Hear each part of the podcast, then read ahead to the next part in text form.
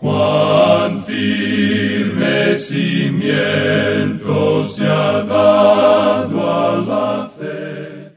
A través de la Biblia, un análisis de la Biblia libro por libro que le ayudará a crecer espiritualmente. Estos estudios fueron diseñados por el doctor J. Vernon McGee. Acompáñenos en este fascinante recorrido a través de la Biblia. La palabra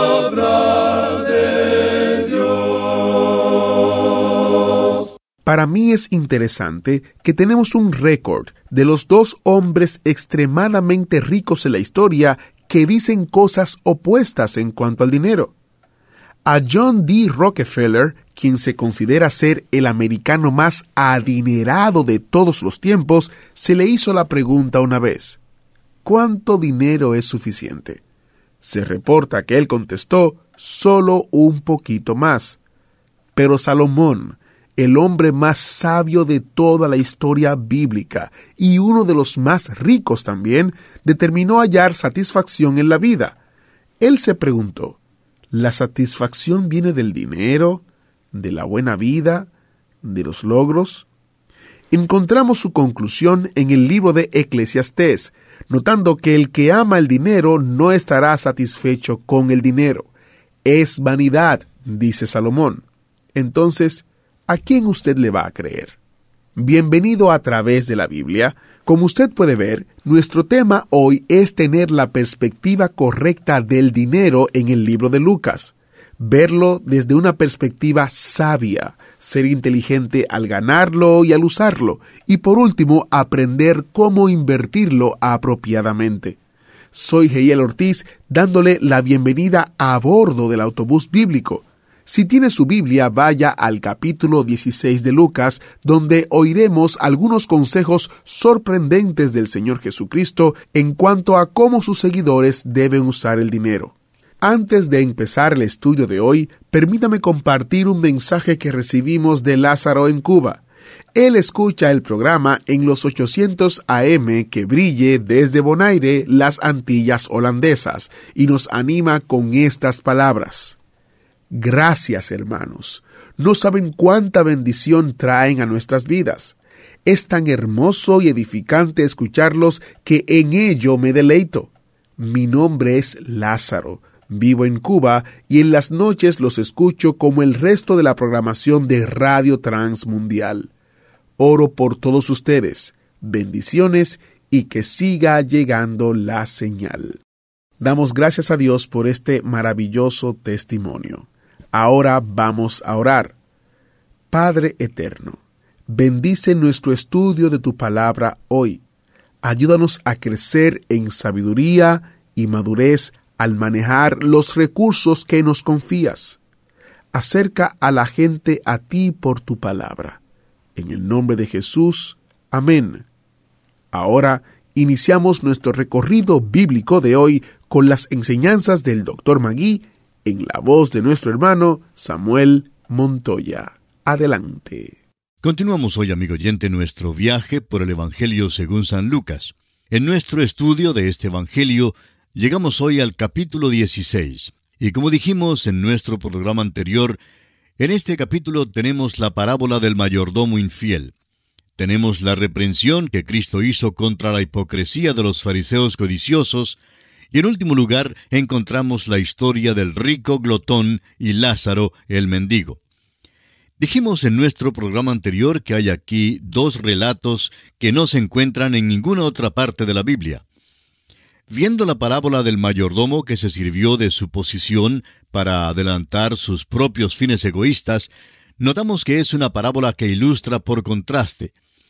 Los hijos de este mundo son listos y deshonestos en cuanto al uso del dinero lo emplean para sus propios fines egoístas. En contraste, los hijos de la luz no ejercen el mismo juicio en el uso del dinero para la causa de Cristo en el mundo. El segundo relato, que algunos llaman la parábola del rico y Lázaro, en realidad no es una parábola, sino más bien un suceso real. Tenemos, por ejemplo, el nombre del pobre, y es improbable que nuestro Señor inventara un nombre y luego en el mismo relato introdujera a Abraham por nombre. Quizá todas sus parábolas sean incidentes de la vida real. Nuestro Señor sigue a estos dos hombres desde esta vida a través de las puertas de la muerte y nos da entonces un vistazo desde el otro lado, después de la muerte. Comenzaremos pues nuestro estudio de este capítulo 16 de San Lucas considerando la parábola del mayordomo infiel. Dijimos en nuestro programa anterior que esta parábola ha sido muy mal entendida y quizás se deba a que a primera vista parece que nuestro Señor está alabando a un ladrón. Deseamos establecer entonces de una vez por todas que sin lugar a dudas este mayordomo era un ladrón cabal. Se da por descontado muchas veces que cualquier persona que el Señor Jesús mencione en una de sus parábolas tiene que ser un héroe y un ejemplo de carácter más noble. Pero si esto es lo que usted ha estado pensando hasta ahora, amigo oyente, entonces prepárese para cambiar de opinión, porque si no lo hace, tendrá entonces dificultad con esta parábola. Este hombre, pues, que encontramos aquí es un bribón. Sería interesante hacer un estudio en cuanto a los pícaros de la revelación, los bribones de la escritura, los ladrones de la teología, los hombres malos de la Biblia y los ladrones del cristianismo. Y de veras que hay muchos de ellos, amigo oyente. Bueno, este mayordomo, pues, es uno de ellos. Ya hemos destacado el hecho de que el doctor Lucas da parábolas de contraste. Él es el único escritor de los evangelios que hace esto. Muchas parábolas son parábolas de comparación. En realidad, la palabra parábola significa poner algo al lado de otra cosa para medirla. Y a veces esto se hace mediante el contraste, y esto es lo que sucede en esta parábola del mayordomo infiel. En esta parábola, el Señor usa como ejemplo a un hombre que siguió los principios del mundo. Se nos dice en la palabra de Dios que el mundo ama lo suyo, pero odia a los que pertenecen a Dios. El Señor Jesucristo dijo en Juan 15, 18 y 19, Si el mundo os aborrece, sabed que a mí me ha aborrecido antes que a vosotros. Si fuerais del mundo, el mundo amaría lo suyo, pero porque no sois del mundo, antes yo os elegí del mundo, por eso el mundo os aborrece. Un hijo de Dios no pertenece al mundo ni vive según los principios de este mundo. Escribiendo a los Gálatas, el apóstol Pablo dice en el capítulo 1, versículo 4 de esta carta, el cual, hablando del Señor Jesucristo, se dio a sí mismo por nuestros pecados, para librarnos del presente siglo malo, conforme a la voluntad de nuestro Dios y Padre una vez más, en su carta a los Romanos capítulo 12, versículo 2, Pablo dice, No os conforméis a este siglo, sino transformaos por medio de la renovación de vuestro entendimiento, para que comprobéis cuál sea la buena voluntad de Dios, agradable y perfecta. Y luego el apóstol Juan, en su primera carta universal, capítulo 2, la primera parte del versículo 15, dice, No améis al mundo, ni las cosas que están en el mundo. Pero hay ahora en el mundo lo que llamamos la ley de la vida, y este mayordomo era un hombre que operaba según esa ley. El primer mandamiento del mundo es consérvate a ti mismo. Si una transacción de negocio es de dudosa moralidad, por lo general es tolerada. Las prácticas sospechosas son bastante aprobadas por el mundo hoy en día. Un ladrón que es listo es alabado por el mundo. Muchas veces la ley es interpretada a favor del ladrón y del criminal. Según las leyes del mundo, todo hombre es considerado inocente hasta cuando sea hallado culpable. Sin embargo, la palabra de Dios sostiene lo opuesto. Dios dice que un hombre es culpable hasta cuando sea hallado inocente. Dios dice en Romanos 3:23, por cuanto todos pecaron y están destituidos de la gloria de Dios. Un hombre nunca puede ser inocente ante Dios, pero es cierto, por otra parte, que le es posible llegar a ser justificado ante Él. El apóstol Pablo en su carta a los Romanos capítulo 8, versículo 1 escribe, Ahora pues, ninguna condenación hay para los que están en Cristo Jesús, los que no andan conforme a la carne, sino conforme al Espíritu. Cuando un hombre confía de veras en Jesucristo como su Salvador personal, entonces es justificado por la fe. Esa es la única manera en que un hombre puede ser justificado. Vamos ahora a leer el versículo 1 de este capítulo 16 del Evangelio según San Lucas.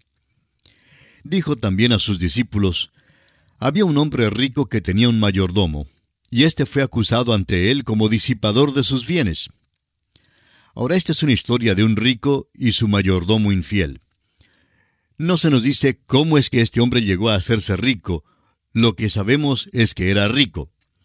Un mayordomo es un hombre que está encargado de los bienes de otro, es decir, lo que conocemos como un administrador. Abraham, por ejemplo, tenía un mayordomo, como usted recordará, que estaba encargado de todos sus bienes. Era mayordomo de Abraham y salió para buscar una novia para Isaac, hijo de Abraham. También David tenía mayordomo. Se le menciona en el primer libro de Crónicas, capítulo 28, versículo 1, donde leemos, Reunió David en Jerusalén a todos los principales de Israel, los jefes de las tribus, los jefes de las divisiones que servían al rey, los jefes de millares y de centenas, los administradores de toda la hacienda y posesión del rey y de sus hijos, y los oficiales y los más poderosos y valientes de sus hombres. El mayordomo de David y sus ayudantes se hacían cargo de todos los bienes del rey, incluyendo a sus hijos. El apóstol Pablo nos dice en su primera carta a los Corintios capítulo 4 versículo 2, Ahora bien, se requiere de los administradores, o sea, los mayordomos, que cada uno sea hallado fiel. El mayordomo en esta parábola correspondería al que usted llamaría presidente o gerente de una empresa. Estaba encargado de los bienes del hombre rico. Fue encontrado culpable de fechoría en su oficio y de malversación. Era como un caso en el cual el presidente de un banco se fuga con los fondos del banco. El mayordomo infiel, pues, votó los bienes de su amo. Leamos el versículo 2 de este capítulo 16 de San Lucas. Entonces le llamó y le dijo, ¿Qué es esto que oigo acerca de ti? Da cuenta de tu mayordomía, porque ya no podrás más ser mayordomo. El mayordomo tenía que dar un informe anual y mantener las cuentas al día. El día de juicio había llegado para este hombre. Tenía que rendir cuentas. Ahora este mayordomo tenía puesto el anillo con el sello de su amo. Una de sus responsabilidades en su oficio era la de pagador. Y así pues, en lugar de hacer una declaración financiera, decidió hacer uso de la ley del mundo, consérvate a ti mismo. Y veamos lo que hace aquí en el versículo 3 de este capítulo 16 del Evangelio según San Lucas. Entonces el mayordomo dijo para sí, ¿qué haré? Porque mi amo me quita la mayordomía. Cavar no puedo. Mendigar me da vergüenza. Este hombre tenía las manos suaves y no estaba acostumbrado a trabajar afuera. Pensaba que no podía servir como obrero común y tenía demasiada vergüenza como para mendigar. Le hace sonreír a uno leer este versículo porque puede que el hombre tuviera demasiada vergüenza como para mendigar, pero note usted que no tenía vergüenza para robar. Y hay muchos hombres así como este hoy en día. Este hombre no se arrepintió de su pecado, no sintió pena ni compunción alguna por sus acciones. Este hombre era deshonesto consumado. El mundo lo consideraba como muy listo, pero no le era posible trabajar honestamente porque no tenía ninguna preparación para hacerlo. Su edad le afectaría en forma contraria si trataba de buscar trabajo, y era demasiado orgulloso como para mendigar. Tenía una chispa de orgullo, pero no tenía ni un poquito de vergüenza para robar.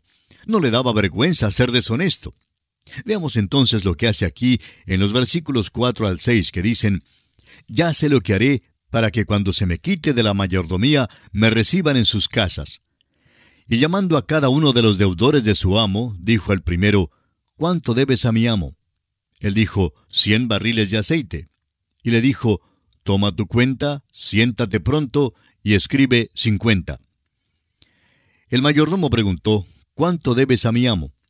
Y este hombre deudor dijo que debía cien barriles de aceite a su amo. Bueno, dijo el mayordomo, el aceite ahora tiene el valor de un dólar el barril. Te diré lo que haré. Vamos a dejar que lo tengas en cincuenta centavos el barril. Y así el hombre tuvo que pagar solamente la mitad de lo que debía. Sigamos ahora con el versículo 7 de Lucas capítulo 16. Después dijo a otro, ¿Y tú cuánto debes? Y él dijo, cien medidas de trigo. Él le dijo, toma tu cuenta y escribe ochenta. No sabemos por qué no le dio a esta persona el mismo descuento que le dio al otro, pero este hombre tuvo que pagar ochenta centavos de dólar. El mayordomo infiel principió como ladrón y terminó como ladrón.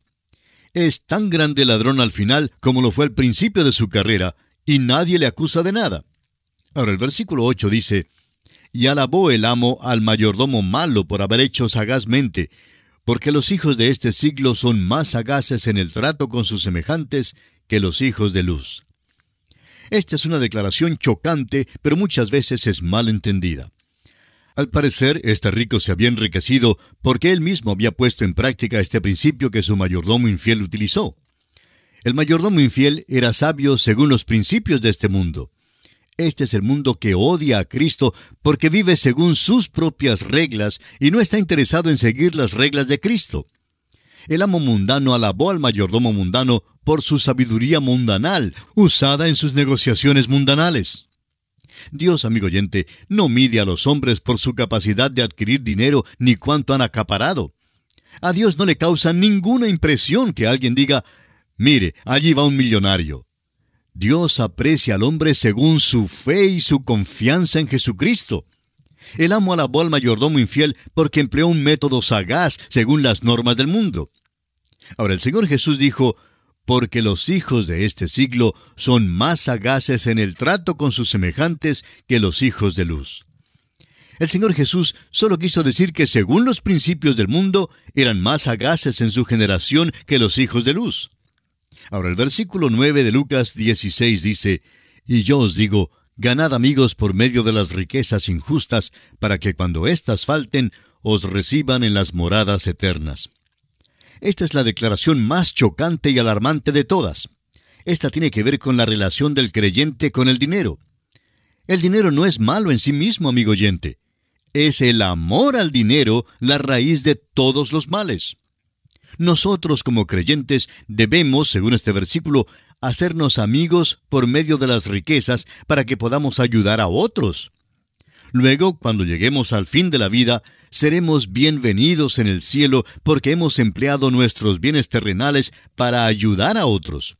Somos responsables, amigo oyente, de lo que hacemos con nuestro dinero para el Señor.